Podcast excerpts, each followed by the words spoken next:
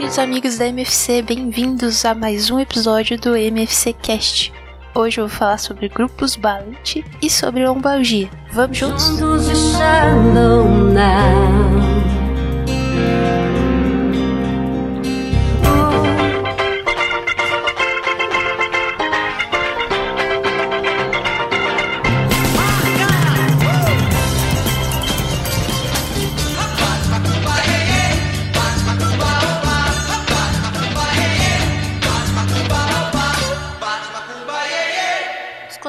MFC de hoje, vou falar sobre os grupos Balint. Você sabe o que é um grupo Balint? Antes disso, você sabe quem foi o Balint? O Michael Balint foi um médico psicanalista húngaro que atuou em Londres logo após a Segunda Guerra Mundial. Depois da guerra lá na Inglaterra, começou uma reestruturação do sistema de saúde, uma mudança de mentalidade bem importante que surgiu após a guerra, que estava gerando certo conflito entre os médicos, porque, como a gente já falou aqui antes, ninguém gosta muito de grandes mudanças. Aí o Balint resolveu fazer grupos com esses médicos que estavam meio insatisfeitos para eles poderem desabafar. Ele pedia para esses médicos trazerem os casos mais angustiantes para poder discutir, e com o que ele conseguiu observar nesses grupos que ele fazia, o Balint conseguiu escrever um livro que fundamenta muito do que a gente entende hoje sobre a relação médico-pessoa. Uma das coisas que o Balint traz pra gente é que o médico é como se fosse um remédio. Nossa relação com o paciente pode ter um efeito terapêutico, ajudando no curso da doença do paciente ou até o contrário. A forma com que a gente se relaciona com o paciente pode atrapalhar o tratamento e fazer com que esse paciente abandone o tratamento e não queira mais, mais tratar com você. A importância de estudar esse efeito é tão grande quanto estudar a farmacologia dos, dos medicamentos que a gente estuda. A gente teria que saber usar essa relação, já que ela é terapêutica ou, ou danosa, assim como a gente sabe usar um remédio tentando evitar os efeitos colaterais, então que a gente não quer que aconteça, e escolher qual efeito terapêutico é melhor para cada paciente de uma forma consciente. Porque muita da nossa relação com o paciente está no consciente mesmo. Acaba rolando os fenômenos de transferência, contra transferência sem que a gente perceba. Isso pode ser bem perigoso, como eu já falei poder perceber qual é a transferência com que, gente, que o paciente está fazendo com a gente e a nossa resposta com a contra-transferência é importante para ter domínio dessa relação e tentar conduzir essa relação da forma mais benéfica possível. E o Barent, como um cara que acreditava nisso, no poder das relações para transformar o curso das doenças das pessoas, logicamente também acreditava bastante na influência psicossocial do processo saúde e doença. Ele entendia que a organização social e como as pessoas reagiu emocionalmente a ela produzia muito daqueles adoecimentos que a gente não sabe dizer muito bem o que é. Aquele exame físico normal, exame de sangue normal, não tem remédio que ajude. Então ele achava que isso se derivava da sociedade que cada tá cada vez menos comunicativa, ninguém desabafa mais porque ou não tem tempo ou não tem alguém próximo para fazer isso e acaba vendo do médico essa figura que quer saber qual é a sua queixa. Então ele tá lá para saber o que, que tá te fazendo sofrer que ele quer dizer é que a pessoa tem uma série de sofrimentos lá, esse sofrimento é organizado pela pessoa na forma de uma doença. E ela vai lá e oferta para o médico esse sofrimento organizado em forma de queixas para que seja feito algo sobre isso. E às vezes essa organização que o paciente fez ainda é muito recente, muito vaga. Nós, médicos da atenção primária, recebemos essa carga de tentar decifrar algo que a própria pessoa que sente ainda não definiu direito o que, que é. E às vezes esse fato gera angústia no médico, né? Foi requisitado para ele resolver, ele não né? Ele não é pessoa para saber o que ela tá sentindo e não tem uma resposta muito definida para isso, vai gerar angústia. A gente falou várias vezes sobre isso. E essa angústia, às vezes, o caminho mais fácil é o famoso pedalar. Pedalar, pedir exame que não precisava pedir, encaminhar quando não precisava encaminhar. E esse movimento, apesar de lógico, racional, né? E a gente tá refletindo aqui, não tem benefício nenhum, nem pro médico, nem pro, pro paciente, nem para resolver o sofrimento do paciente. Então é importante a gente entender como quebrar esse ciclo. Tem uma outra resposta, às vezes, como do médico para essa incerteza diante de sintomas vagos, o sofrimento que o paciente traz para ele, principalmente quando isso gera algum sentimento no médico, que é aquilo que a gente estava falando de transferência, contra transferência, é dele tentar, ou ele tenta pedalar, como eu já falei, mandar para frente, ou tenta resolver do jeito dele. Eu, como médica, tenho fé na medicina. E eu tentar empurrar essa fé que eu tenho na medicina no paciente não faz sentido. Por isso que aí surge o método centrado na pessoa, mas muitas vezes eu vou estar tá querendo resolver o negócio da forma mais, mais rápida possível, que tá me gerando um sentimento ruim, e eu vou fazer a pessoa engolir o remédio do jeito que for. O remédio que a medicina propõe para aquele tipo de coisa. Como se eu fosse o médico fosse um apóstolo que, que tem que converter o paciente às suas crenças. Então, o que o Ballet fala bastante da relação médico-paciente é a gente tentar entender o que faz o paciente trazer o sofrimento dele pra gente, o que, que é espera trazendo isso pra gente e como que a gente responde emocionalmente a isso. Ter o controle das nossas respostas emocionais, prevendo antes o que pode acontecer, é muito mais benéfico para a relação terapêutica desse paciente. Para então tornar mais conscientes esses processos de transferência contra transferência, o Ballet resolveu investir naqueles grupos que ele fazia. Sistematizou esses grupos de discussão de casos e o nome ficou como Grupo Ballet. Como que funciona esses grupos então? Você vai ter ali de 6 a 12 participantes que vão sentar em uma roda. Precisa ter um coordenador treinado, né, que entenda bem sobre esses processos do inconsciente para poder guiar bem o grupo. E aí esse coordenador vai pedir para alguém trazer um caso que foi difícil ou gerou angústia. O objetivo aqui não é a dificuldade clínica do caso, e sim a questão do relacionamento entre o médico e a pessoa que foi atendida por ele. Essa pessoa que conta um caso angustiante vai contar de memória, não pode ter nada escrito. Ela vai lá e conta, as pessoas vão ainda tirar a dúvida, pergunta se tem alguma coisa que não ficou clara no relato.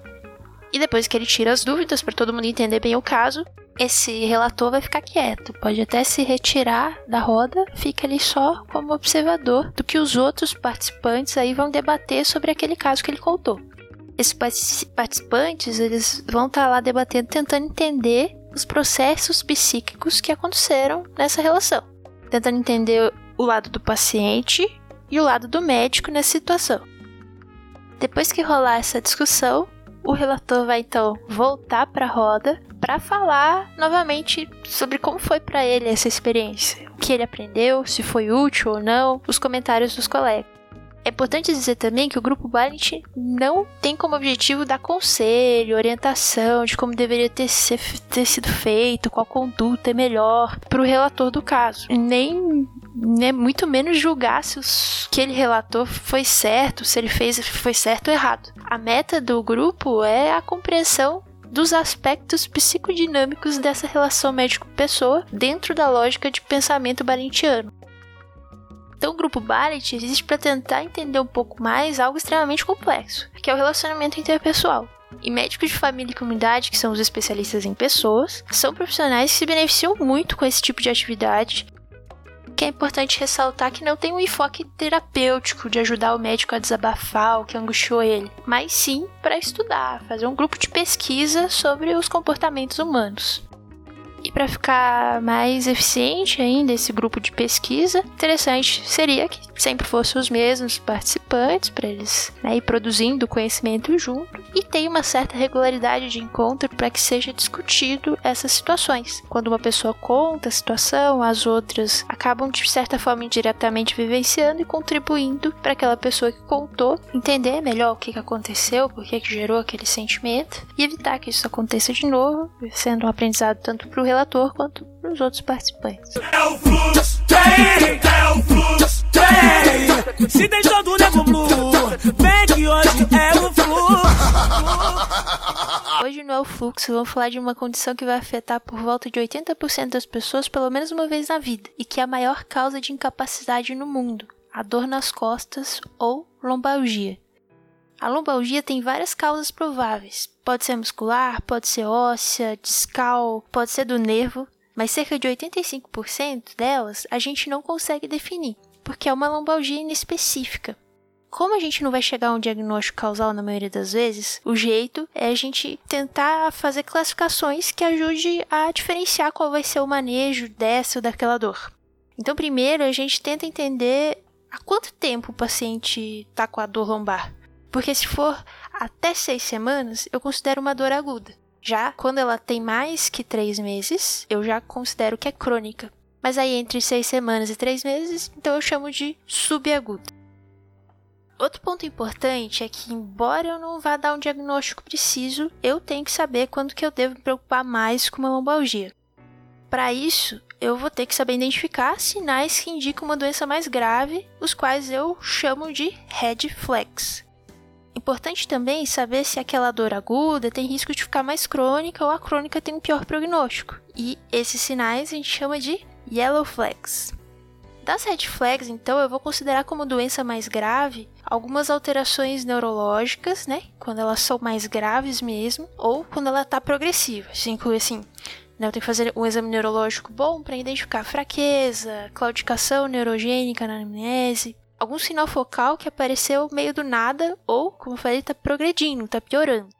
Eu tenho que também identificar uh, se existe uma probabilidade de ser câncer essa dor nas costas, né, uma metástase. Aquele paciente começa a sentir dor a partir dos 50 anos, nunca teve, tem maior probabilidade de ser câncer. A dor que é pior à noite, dor noturna.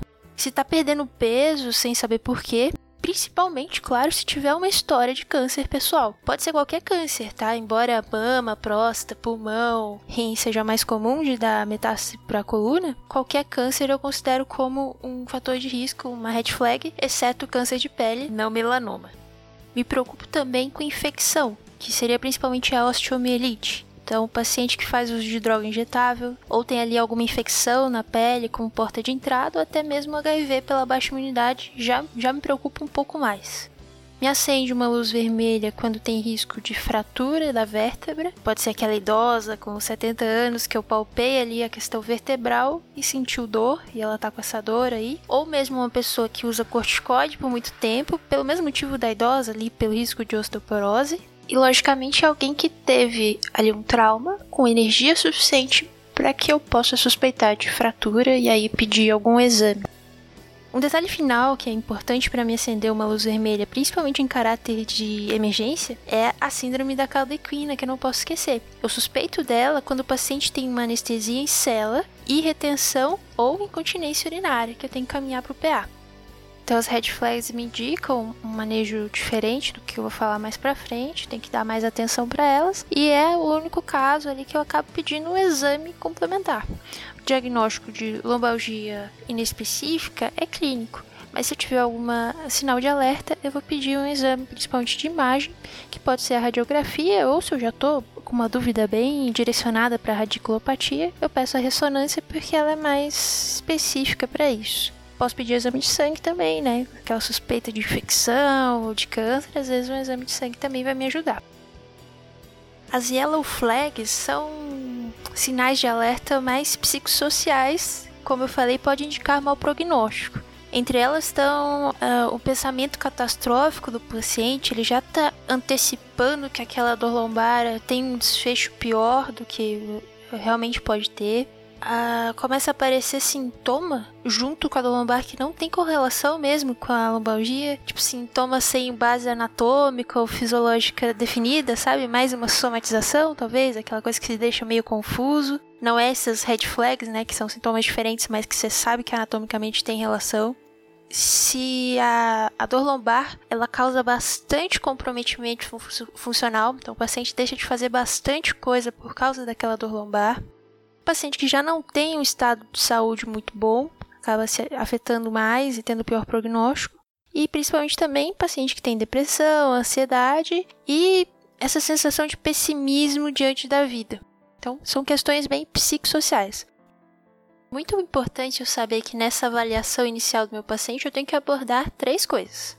Se existe uma doença sistêmica grave que causa essa dor, eu tenho que excluir essa possibilidade se tem um comprometimento neurológico que possa exigir uma avaliação cirúrgica, então aquela questão que eu falei assim, a irradiação da dor, a lombociatalgia, não é um comprometimento neurológico para cirurgia a princípio, mas começou a ter fraqueza, começou a ter outros sinais neurológicos, inclusive aqueles da, que me indicam uma certa emergência no encaminhamento, eu tenho que saber. E por fim, eu tenho que abordar se existe algum sofrimento social ou psicológico que possa amplificar ou prolongar a dor, que é a yellow flag que eu falei por fim. Isso é muito importante, sabe? Então, agora que a gente vai para o manejo, vou iniciar a discussão sobre o manejo. É muito interessante fazer esse comentário inicial de que a dor lombar ela é inespecífica, então eu não consigo colocar nas caixinhas bonitinho me dar o tratamento certinho, porque eu entendo exatamente a fisiopatologia dela, mas tem um comprometimento psicológico e social muito envolvido.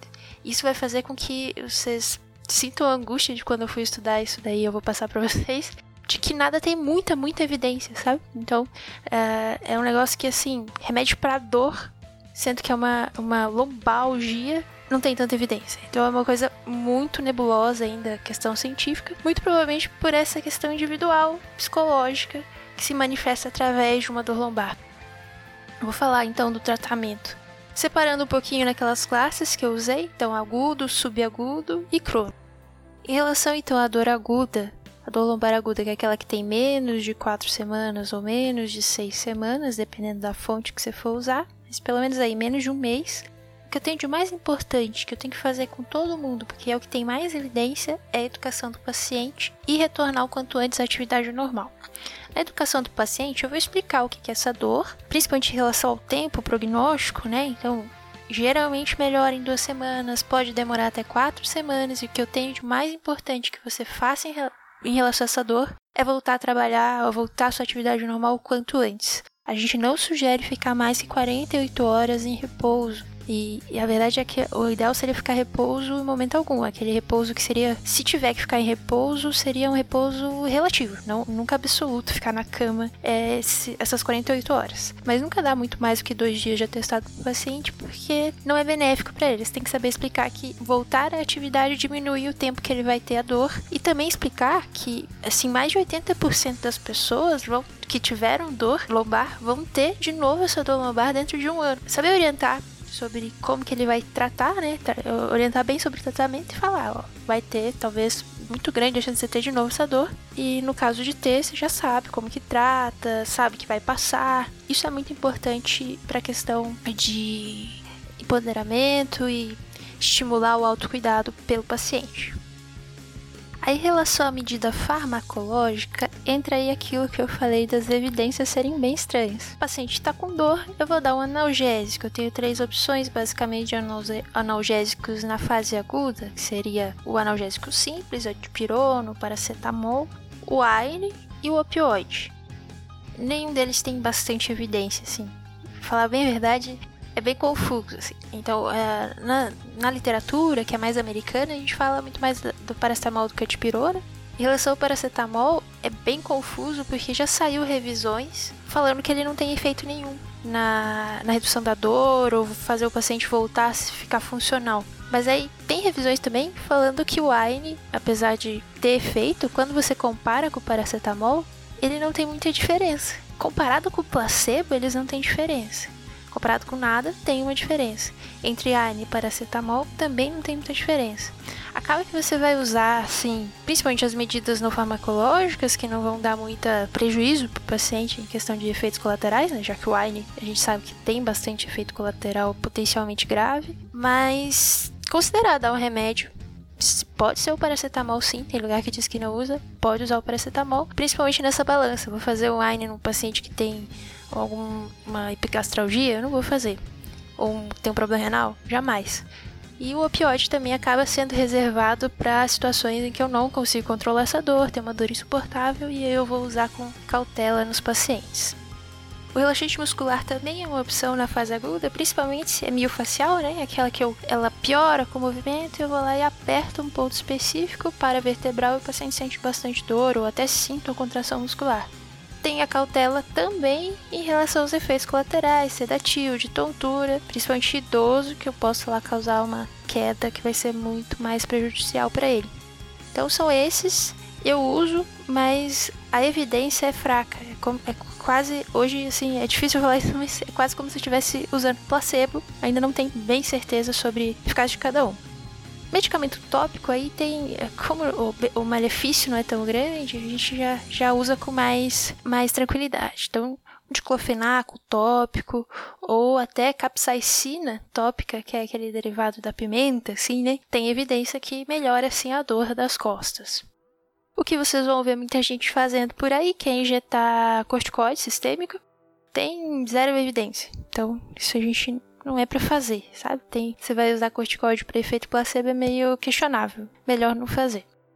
relação a medidas não farmacológicas, aí, até pelo potencial de não causar tanto dano, a gente tem mais tranquilidade também de fazer. É, compressas quentes, né? Calor local pode ser tem algum benefício, pelo menos a curto prazo. E na, no agudo eu ainda tenho também massagem, manipulação que pode ajudar. Se ajudar, tá no lucro. Não tem tanto malefício assim. Né? Considerando que é manipulação de coluna lombar. Cervical, daí eu já tenho mais restrição. Mas coluna lombar, quer fazer, tem alguém de confiança pra fazer, pode fazer. Agora, para subaguda, eu incluo a isso a fisioterapia e atividade física. Novamente, a evidência ainda é um pouco conflituosa, atividade física para aguda não tem muito, mas para subaguda já começa a aumentar um pouco mais. A fisioterapia a gente não sabe bem, bem certinho qual tipo de atividade física seria melhor, mas a partir do momento que fica subaguda e agora indo para crônica, fisioterapia e atividade física ajudam, pelo menos não ficar voltando, a recorrência diminui. Na crônica, então, além de tudo que eu já falei, Vou considerar também uma terapia cognitivo-comportamental, vou indo mais para a parte psicológica. Vou usar mais práticas integrativas, acupuntura, yoga, mindfulness. Tentar envolver minha equipe multiprofissional, então ali vai estar comigo discutindo todo mundo junto, a parte social, psicológica, a fisioterapeuta, o educador físico.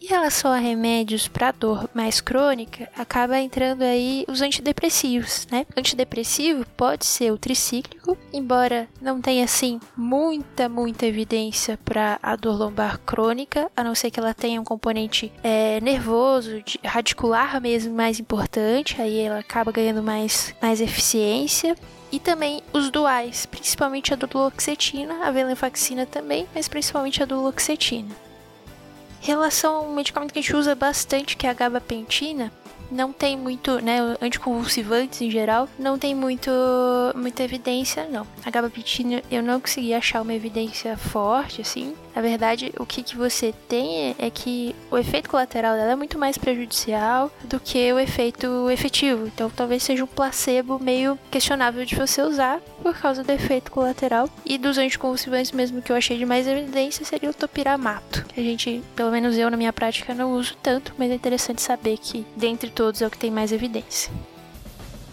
Então, resumo do sucesso: preciso saber que lombalgia, principalmente a aguda, mas a crônica também, maioria é específico, né? E eu tenho um fluxo de atendimento baseado no que me preocupa mais dessa, dessa dor. Se eu tenho evidência de comprometimento neurológico, principalmente no que diz respeito à compressão radicular, eu tenho que ver.